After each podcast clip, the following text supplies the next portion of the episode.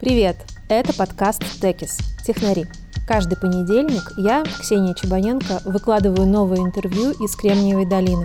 Я разговариваю со стартаперами, ребятами, которые работают в корпорациях технологических и венчурными инвесторами. Давайте знакомиться. Подписывайтесь на этот подкаст, на телеграм-канал, в котором я выкладываю все линки. Чтобы увидеть фотографии с бэкстейджа и почитать мои рассуждения о технологиях, можно подписаться на мой инстаграм ksenia.vely. Поехали!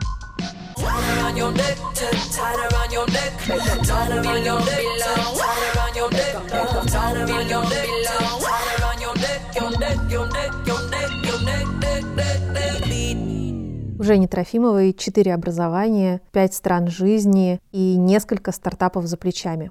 Хотя и в корпорации она тоже успела поработать, работала в Oracle в Кремниевой долине и даже в Мексике. Три года назад, как я говорю, я была достаточно глупа, чтобы думать, что я была достаточно умна, чтобы делать свой стартап. Я работала много лет менеджером по продукту, включая вот в долине и в разных странах. Я много где в мире поработала. У меня четыре высших образования, два экономических, два технических, инженерных. И всегда у меня все получалось прекрасно. Я очень много работала, мне доверяли много вещей. И на последней работе я помогала прямо богатым людям, которые приходили с идеей и кучей денег, я организовывала команду дизайнеров, программистов, полностью go-to-market strategy, маркетинг, я все придумала и выпускала успешный продукт. И мне в какой-то момент показалось, что ну вот я такая умная, да, и все смогу. Почему бы не организовать свой стартап? Long story short, первый мы закрыли через год, научились, чему надо. Тут же в той же командой открыли второй, где у нас стало получше. У нас были клиенты, которые нам платили, но быстрый рост у нас не пошел. У нас очень классная команда. Нас заметило несколько акселераторов, топ-акселераторов. И вот в один нас взяли, но в Techstars в Сиэтле очень сильно посоветовали поменять то, чем мы занимаемся. Это очень редкий случай, да, то есть обычно берут все-таки, когда у тебя и тракшн есть, когда клиенты платят, не только команду. Тоже видели, что мы очень такие добивающиеся, что мы не устанем на полпути, поэтому они дали нам такую возможность, то есть дали нам финансирование очень хорошее, и вот за три месяца сделать что-то с нуля. Наш третий продукт, который мы делаем. Я менторю много молодых студенческих всяких команд, да, которые вот идея у них пришла, и они считают, что вот они уже миллионеры, ну вот завтра, ну точно. А уж 100 тысяч долларов им дадут вот по звонку одному. Я пытаюсь им объяснить на самом деле, как это сложно.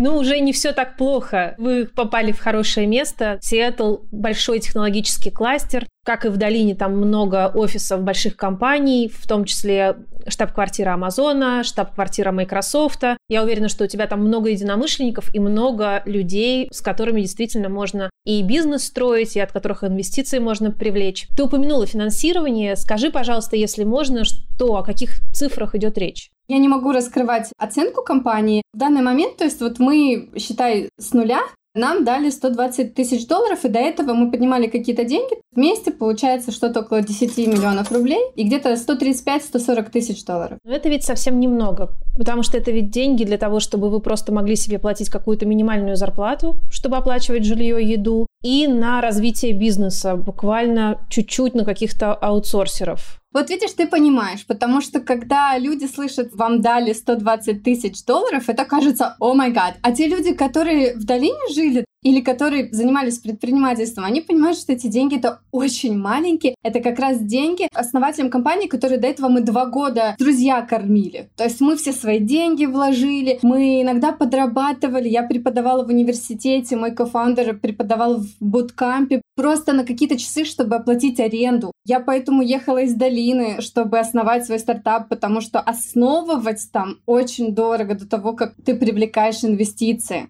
Потом имеет смысл там быть очень большой. Вот эти 120 тысяч, да, это минимально, чтобы мы не думали о еде. У нас есть возможность нанимать каких-то людей, которые готовы работать фактически за минимальные деньги, чтобы поучиться у нас, чтобы почувствовать, что такое вот стартаперская жизнь. И вот так выживаем. Ну и плюс нам еще клиенты платят.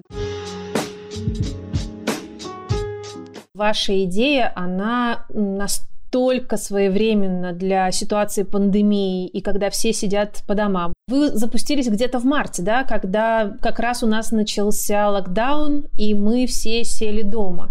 И множество людей как раз задались вопросом, а как зарабатывать? На самом деле, если я тебе расскажу правду, ты мне, наверное, не поверишь. Мы начали работать над этой проблемой до коронавируса. Нас взяли в акселератор в начале ноября, и ноябрь и декабрь мы провели у нас было 25 проблем. Мы очень глубоко изучали проблемы, которые вот есть в мире у людей, с которыми у нас есть founder market fit, то есть что у нас есть опыт работы, что нам инвестора поверят, что мы можем решить эту проблему. Мы проводили очень много customer discovery, когда мы разговаривали с людьми, пытаясь понять, как они решают эти проблемы. И мы начали работать над этой проблемой до коронавируса. Планировали выпустить продукт в конце мая и начать э, поднимать деньги, то есть искать инвестиции весной. А потом очень быстро мы переехали в Сиэтл в конце января. Первые четыре недели мы даже вот встречались с нашим кохортом Techstars лично, с менторами познакомились лично. Сиэтл был первым городом, в котором, собственно, коронавирус в США появился. Мы сели очень быстро на карантин. У нас есть в кохорте прекрасные стартапы, которые зарабатывали очень-очень много.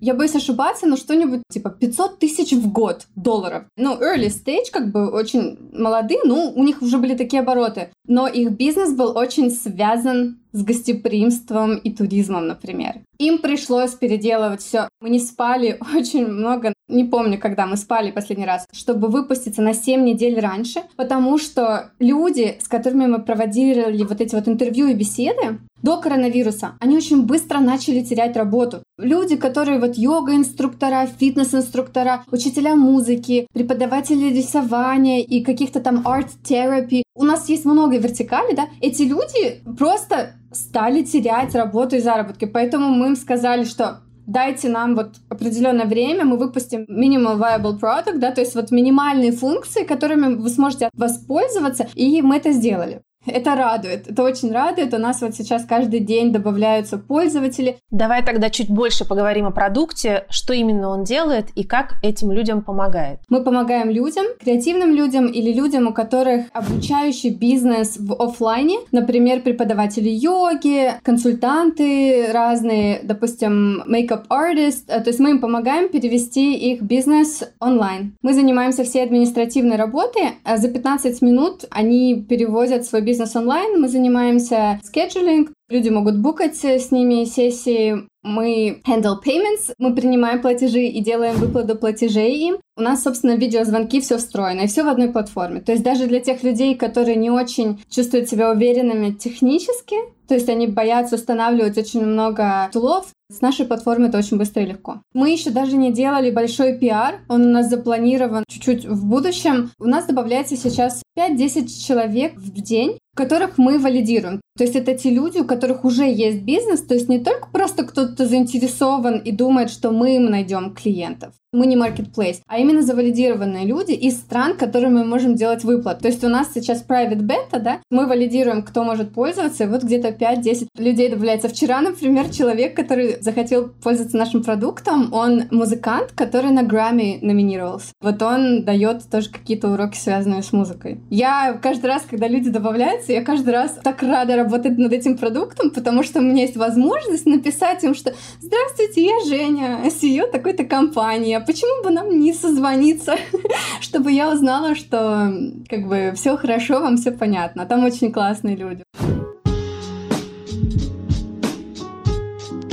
Как ты попала в долину? Я училась э, в Питтсбурге, в Карнеги Меллон, и обучение было очень дорогое. То есть изначально у меня была стипендия, но потом поменялись некоторые моменты, и мне пришлось после окончания университета выплатить 65 тысяч долларов. У моей семьи таких денег нет, и если бы я это знала, я бы ну, даже не пробовала поступать. До Carnegie Mellon я работала в Мексике в Oracle. Я была одной из первых людей, которые открывали офис Oracle, и я там два года проработала. Мы построили культуру Oracle, я очень хорошо работала, поэтому, когда я училась в Carnegie Mellon, за 6 месяцев до конца Oracle Headquarters, то есть головной офис, который находится в долине, очень хотел меня, чтобы я приехала, потому что там был проект, с которым никто не мог справиться. И вот им по внутренним внутренним оракловским чатиком посоветовали, что есть такая девочка Женя, которая совсем справится, как бы никому страшно не было. Поэтому Oracle меня 6 месяцев ждал. Они оформляли мне визу, переводили F1 на H1B, подавали меня. Они, собственно, мне платили столько, сколько я попросила, хотя это было больше, чем они собирались мне платить. Я им уже ставила условия, потому что мне нужно было выплачивать эти 65 тысяч. Я эти деньги нанимала по всем друзьям, бывшим парням, людям, которые меня знали. Это было ужасно, да, и мне нужно было как можно быстрее выплатить им эти деньги. Очень стрессовая ситуация. Поэтому я переехала в долину. У меня была прекрасная зарплата для моего уровня. Но учитывая, что в долине жилье стоит дорого, и я большую часть выплачивала за долги, чтобы выплатить за образование, которое того стоило. У меня оставалось на жизнь где-то 300-500 долларов в месяц. Поэтому я не могла себе позволить там машину. У меня не было ССН, который нужен был, чтобы снять жилье. Первые три месяца я жила в бейсменте, ну это такое как полуподвальное, там даже окон не сильно было много. Очень далеко от работы, у меня два часа занимала на велосипеде и поезде, который ходит раз в час там. Переезд в долину был очень экстремальный, причем я с кошкой переезжаю по миру. Я по всему миру, у меня есть кошка, которая уже 10 лет. Через три месяца мне повезло найти жилье ближе к работе в Бельмонте, чуть дороже, но у меня был прекрасный вид на горы. До работы было 15 30 минут на велосипеде. Я уже завела друзей в долине. Знакомая продала э, машину очень старую за 2000 долларов.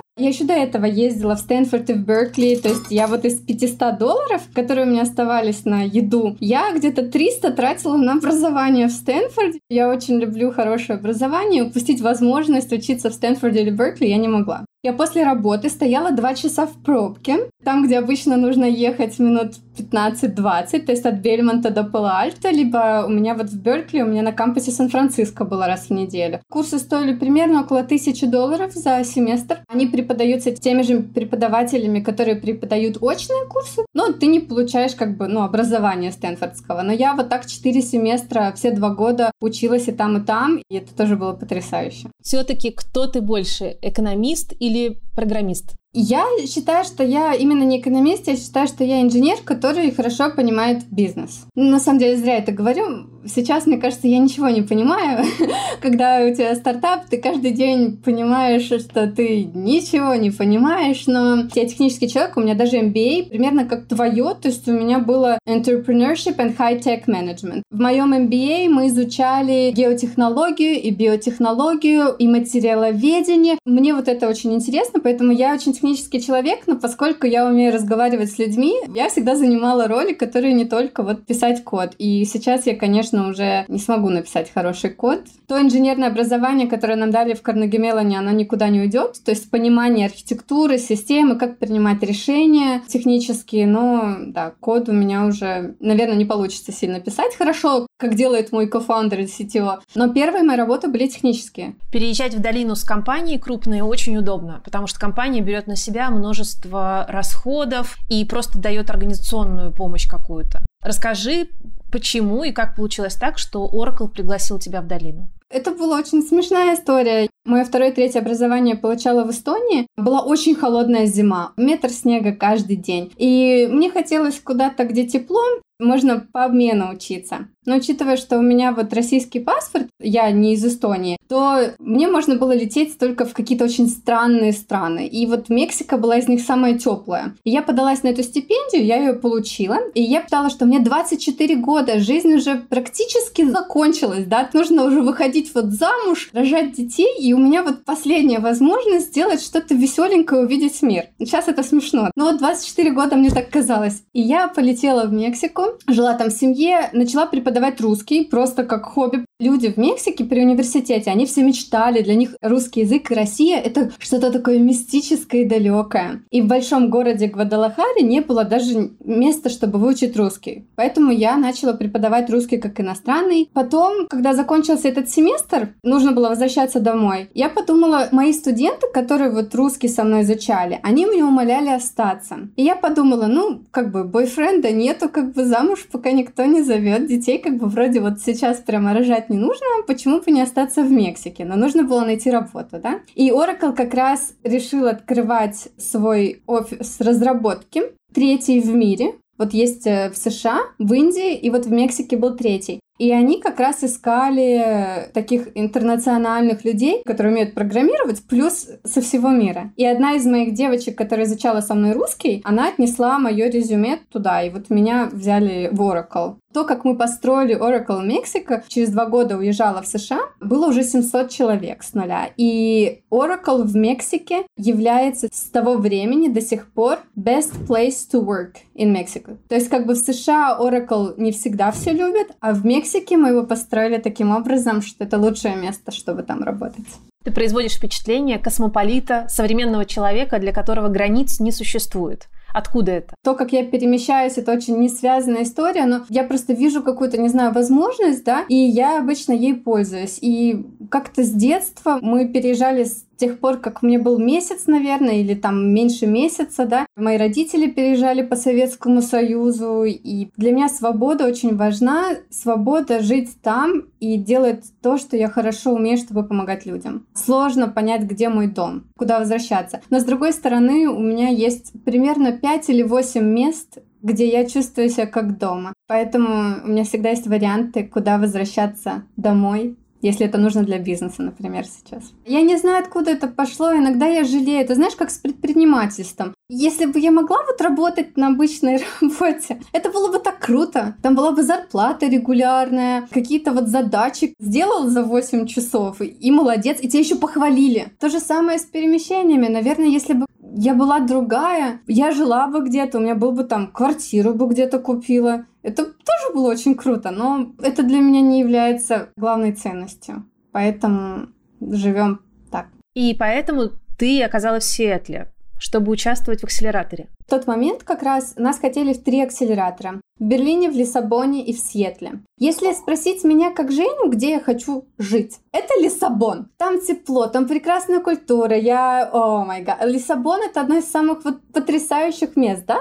Ну, прекрасно. Берлин тоже был бы ближе к дому, к родителям. У нас были уже хорошие отношения с э, основателем того акселератора, который в Берлине. Но Сиэтл имел больше смысла для бизнеса. И когда ты предприниматель, ну, может, я неправильный предприниматель, может, я еще пока не научилась быть правильным предпринимателем, но все в моей жизни сейчас я делаю для бизнеса. Поэтому вопрос где мне хотелось бы жить, не стоял. Я на самом деле хотела бы жить в долине, да, то есть у меня там реально любимый багель и, и массаж ног, и друзья, и в мафию можно поиграть у Марата. Для бизнеса сейчас нам нужно экономить, да, поэтому как бы вот сейчас, пока я не подниму следующий раунд, не имеет смысла для бизнеса переезжать в долину. Это решение принималось как это был самый лучший вариант для бизнеса, самая сильная команда людей и менторов. И ты права, здесь очень много крупных компаний, здесь очень много технического таланта, здесь очень много успешных людей. И культура чуть-чуть отличается от долины, и мне она, наверное, больше нравится.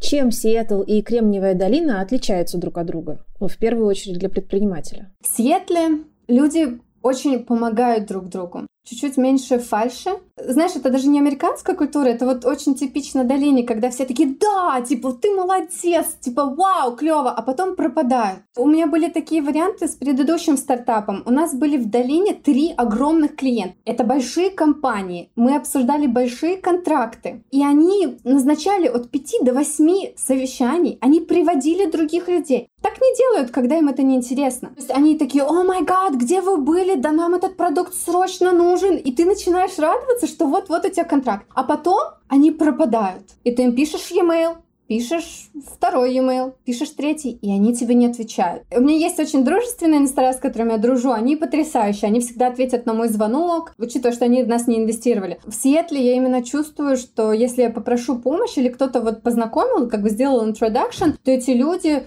как бы бесплатно, да, то есть они с тобой созвонятся, если тебе нужно помочь с бизнес-моделью или там высчитать финансовые какие-то таблицы, то ты просишь здесь помощь, и люди просто будут сидеть с тобой час, Два, бесплатно, потому что ты early stage стартап и будут тебе помогать. И потом они еще через неделю тебе пинганут и спросят, не нужна ли тебе еще какая-то помощь. В Сиэтле я чуть-чуть погода мне не нравится. Вот дождь идет. Погода здесь на любителя. Я не любитель. Но люди, вот они как-то более холоднее, ну, вот есть Seattle Freeze или какой-то такой термин. Когда они к тебе теплее, они искренне теплые.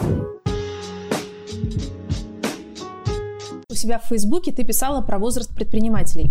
Очень интересная тема. Я тоже читала, что успешными CEO становятся люди в возрасте 37-42 лет, и у них обычно есть э, за плечами уже несколько проектов, очень часто неуспешных проектов. Насколько ты с этим сталкиваешься и какая возрастная группа у тебя в акселераторе? Сейчас у нас есть вот в этом акселераторе в Techstar Seattle, который мы заканчиваем, у нас самые младшие люди 28 лет, причем они как малыши. Они выглядят как будто они вот только школу закончили, но им 28 лет. И самые старшие, по-моему, за 50. Это не наш первый акселератор, мы были в акселераторах поскромнее. Я всегда младшенькая, и мне, ну, чуть-чуть за 30, да. Мне кажется, что уже как бы к этому возрасту пора забабахать. А на самом деле мне еще столько и столько учиться. Я когда вижу сейчас вот 20-летних ребят, я их очень поддерживаю, да, и некоторые из них могут стать успешными. Есть случаи успеха, да, даже юникорнов, когда 20-летние мальчики чаще всего это делают. Скорее всего, это они будут учиться. У нас большинство людей в нашем кохорте, почти все женаты, почти у всех есть дети, уже университеты некоторые дети закончили. И это люди, которые делают первый, либо второй, либо третий стартап, и которые идут в акселератор. Ты учишься, ты строишь знакомства с менторами, с инвесторами. Дай, пожалуйста, несколько советов начинающим предпринимателям про то, как общаться с инвесторами. Я могу дать совет для мира до коронавируса. Я боюсь очень прогнозировать что-то на сейчас, или после, потому что, ну, никто не знает, даже Билл Гейтс, который пишет, да, вот эссе про то, как мир изменится, ну, он тоже не знает, как мир изменится. Сейчас, во время коронавируса и то, что ангелы очень неохотно инвестируют, бизнес-ангелы, я бы посоветовала получать тракшн, и потом уже идти с тракшеном, пытаться поднять деньги. Это самый важный совет, который я могу сейчас дать. А общий совет — это то, что поднимать инвестиции нужно начинать очень заранее. То есть как бы теоретически считается, что за 6 месяцев до того, как у вас деньги закончатся, я считаю, что это нужно делать всегда, потому что нужно просто знакомиться, нужно общаться с людьми, нужно привлекать их, помогать вам совершенствовать продукт. Ну, это то, как я делаю. Мне не очень нравится подход, что вот я пришла у вас попросить денег, либо вам прекрасную возможность вложить в меня. Это все про деньги. Ну, не все люди профессионально делают, вкладывают инвестиции но они не любят, когда это только про деньги. Любой инвестор, ему хочется, чтобы его тоже видели, или он как-то помог. Со всеми людьми нужно устанавливать эти контакты, дружбу, рассказывать, что вы делаете, постоянно слать апдейты, какой у вас прогресс, иногда просить помощь на тему того, вот я знаю, что ты специалист, у нас стал такой вопрос, могли бы мы созвониться, чтобы узнать. И вот когда у вас уже отношения строятся, тогда будет проще потом предложить им вложить в вас деньги. Это будет более естественно. Давай устроим мастер-класс прямо сейчас про то, как писать апдейты инвесторам. Здравствуй, Джон, мы виделись на конференции. Что ты ему пишешь? Если я напишу «Привет, помнишь, мы когда-то были на конференции», это уже плохо. После конференции нужно сразу написать «Привет, Джон, слушай, тебе интересно? Хочешь, я тебя в апдейты добавлю? Мне бы очень хотелось с тобой поддерживать отношения, потому что ты и что, да? Потому что он специалист, потому что он вкладывал в какие-то похожие стартапы, потому что тебе очень нравится энергия этого человека. Я считаю, нужно быть искренним. Я не умею писать копипейсты. Это забирает очень много моего времени, но дает отличный результат. Я всем людям пишу искренне, потому что я бы хотела, чтобы со мной так общались, да? Не просто копи-пейст, потому что нужно отправить follow-up. Почему ты хочешь с этим человеком поддерживать отношения? Это первое. Инвестора, менторы, они как друзья, да? Ну, то есть, как бы фотографии кота я не буду им постоянно отправлять, да, и в Facebook я их добавлять не буду. Но это люди, которые заинтересованы в нас, которые верят в нас. У меня там начинается письма с эмоджи, то есть у меня привет, и там стоит эмоджи восьминога, потому что когда мы проходили через пивот, осьминог как бы значил, что кошмар, кошмар. Ну, ну, как бы, что делать? Теперь он значит, что мы много чего успеваем. Как бы все знают, что Женя пришлет осьминога. Ну, как бы это такая, знаешь, немножко несерьезно, но это именно люди открывают твой email, потому что там будет осьминог. Получился такой элемент личного брендинга. Ну, наверное. Причем это не то, что у нас это со стартапом не связано, это связано с командой, как мы работаем. И потом у меня идет все время одинаковая структура. Первое, я всегда пишу линк на наш сайт, чтобы люди кликнули, может, они хотят посмотреть, что там нового, да? Потом я пишу one-liner на случай, если они забыли. То есть я пишу IntroWise makes it easy for everyday experts to move their Business Online. И потом я пишу TLDR, Too Long Didn't Read, то есть как бы очень краткий executive summary, потому что я люблю такие письма. Буквально три пункта, где я пишу как бы просьбы, asks, выделены оранжевым внизу, и я также выделяю оранжевым. И потом там, например, что произошло, самый большой выигрыш, или, например, кого мы нанимаем, или какая помощь нам нужна. И дальше идет уже структура. Линк на предыдущий апдейт, если кто-то забыл. И потом структурно, что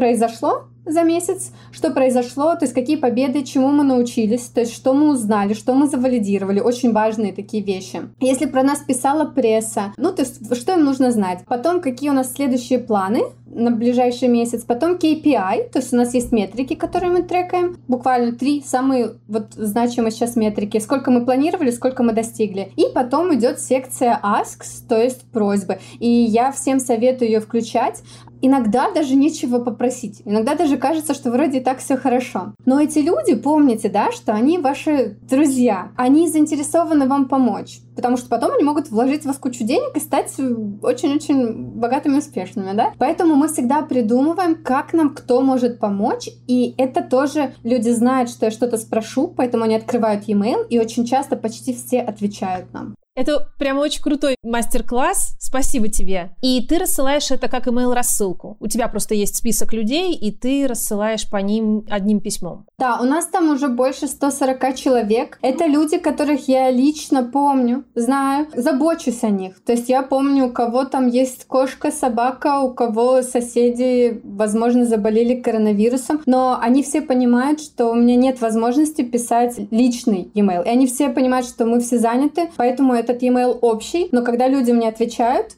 я с ними уже продолжаю лично. И это занимает иногда целый день, два, чтобы вот ответить, потому что это важно. Они предлагают какую-то помощь или какую-то идею, что-то такое. Нужно им всем обязательно отвечать. Как раз та самая тема нетворкинга, которая отличает очень сильно тех, кто рос и учился в российских, в русскоговорящих школах, и американцев, где очень сильно развито обучение именно soft skills, вот этому вот выстраиванию вокруг себя, круга общения, твоей профессии, по твоей работе. Они в университете какие-то практики на этот счет делают. Нас же в школе этому действительно никогда не учили и даже просто близко к этой теме не подходили. Может быть, сейчас что-то поменялось, но не думаю. У нас даже в акселераторе были там встречи с менторами, нам даже программный менеджер, она пишет обязательно написать follow-up в течение 24 часов. А ты такой уставший и сил нет. Некоторым людям не писала, мне до сих пор очень стыдно, потому что люди свое время потратили, они свои силы тоже, они подумали про твой проект. Это нужно очень ценить. Вот этот вот personal capital, вот эти ваши знакомства, их нужно поддерживать. Никогда не знаешь, кто поможет. Еще насчет e-mail,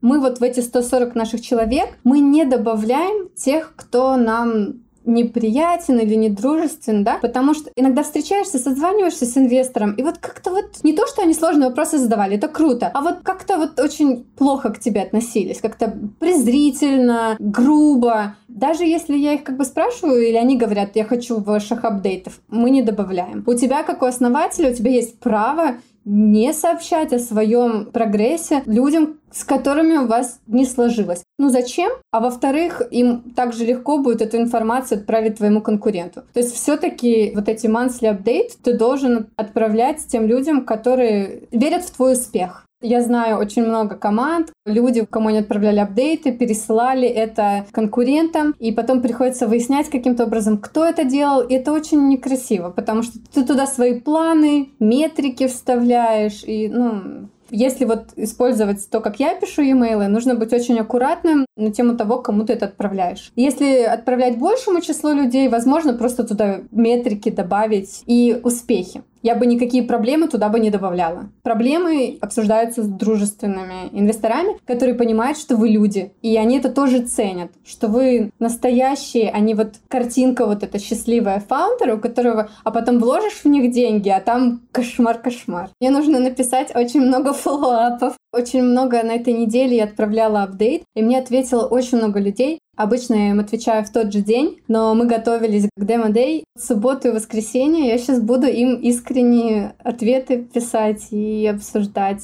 Потому что многие из них предложили помощь, а я не поблагодарила и даже не написала вот что с чем помочь. То есть я теряю возможность. Так нельзя делать. Ты как фаундер CEO, у тебя и так звонки вот с 7 утра до 7 вечера, где ты должен быть все время такой сильный, уверенный в себе, излучающий вот все позитивное, а потом ты заканчиваешь в 8, у тебя есть возможность покушать, пообедать, или не знаю, что это уже за еда, и потом тебе нужно работать. Иногда ты так устаешь, и вроде и работать не можешь, и совесть грызет, что ты не можешь работать. Поэтому я очень люблю субботу и воскресенье. Это те дни, когда особо нет звонков, звонков, ну вот за исключением нашего, да, который в удовольствие, когда я могу просто сесть и поработать нормально без отвлечений на звонки. Так что я сейчас, ура, ура, после этого звонка побегу работать. Ну, побегу, я останусь вот здесь сидеть и продолжу работать. Жень, а было что-то в фильме про Кремниевую долину, что тебе показалось несоответствующим действительности? Я могу рассказать про то, как вот встречаться с парнями, с мужчинами в долине. Очень много существует вот слухов, да, которые говорят вот по всему миру и даже в самой долине, что там так много мужчин, и они все такие успешные, и они все бедные, сидят дома, и вот думают, где вот моя вот женщина. Неважно, пусть у нее не будет ни маникюра, ничего, мне нужна просто вот любовь. Это все бред. Я во всем мире могла находить интересных людей, с которыми там ходить на свидание или встречаться, влюбляться. Кроме долины, пробовала это несколько раз в разное время. Если это клевый парень, да, то есть вот с которым вы действительно хотите встречаться, он будет очень занят. Он будет просто работать над своим там проектом, или у него будет основная работа, плюс вечером у него будет свой проект, либо он будет готовиться там к марафонам. То есть, ну, просто вот где-то в Тиндере с ним встретиться фактически нереально. То вы там переписываетесь, а потом, когда нужно встретиться, они постоянно гостят. Причем ты можешь быть офигенной. Они там будут, о май гад, что ты делаешь в Тиндере, ты такая клевая. А потом, когда вот нужно встретиться, начинаются какие-то отмазки, что типа, о май гад, трафик такой большой, нужно 40 минут ехать. И ты говоришь, да я на самом деле буду в Сан-Франциско, у меня там встречи с инвесторами. Ой, нет, я что-то там... Это, короче, нереально. Я не знаю, где эти мужчины. Честно, я там жила, и у меня во всех других странах, даже вот в Эстонии, где считается, что люди там не разговаривают друг с другом, у меня были потрясающие друзья, свидания и любовь. И в Мексике, и в Питтсбурге, ну где угодно, кроме долины. Потому что в долине очень очень сложно там жить, да, то есть как бы там дорого, там нужно выживать, там постоянно гонка, конкурируешь с другими там проектами мужчинами. А еще одна у меня такая история есть. Как-то, когда я как раз была тоже сингл, я нашла даже целую организацию, которая называется Professional Singles in Bay Area. То есть профессионалы, которые вот одни в долине. И это была Christmas Party. То есть было Рождество, какая-то дискотека, там какой-то ужин, какой-то все. Я купила билет, 25 долларов билет. Проверила, что организация реально действующая. Надела платье, у меня были длинные волосы. И я такая, значит, прихожу,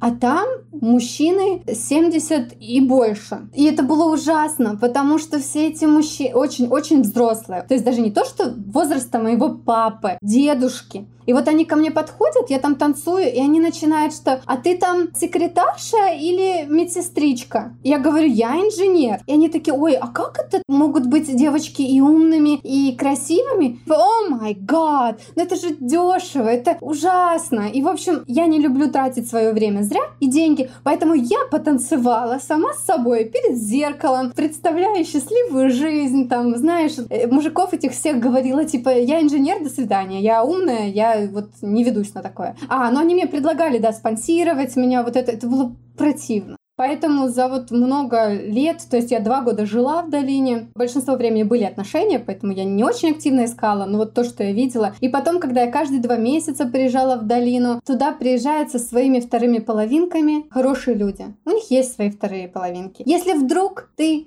девушка клевая и оказалась вот сингл в долине, прошу тебя потратить время, найти мужчину мечты где-то еще и перевести его в долину. Вот мне кажется, это более реалистичный вариант, чем тратить свое время на то, что они вечно там заняты, либо боятся, потому что ты такая клевая. Я там с некоторыми ребятами познакомилась, с которыми мы там дружили, да, но они были вот единицы. А большинство людей, которые просто тратят твое время, и они не заинтересованы в отношениях, иначе бы у них уже были отношения. Потому что девушек прекрасных в долине достаточно. С вами не хочет прощаться подкаст Текис и я, Ксения Чебаненко. Подписывайтесь и ставьте звездочки, если вам понравилось. Все ссылки к этому выпуску я положу в телеграм-канал, ссылка на него в подписи к этому выпуску. Добавляйтесь в инстаграм ксения.веллы. Там я делаю ежедневную рубрику «Утро долины». Пока!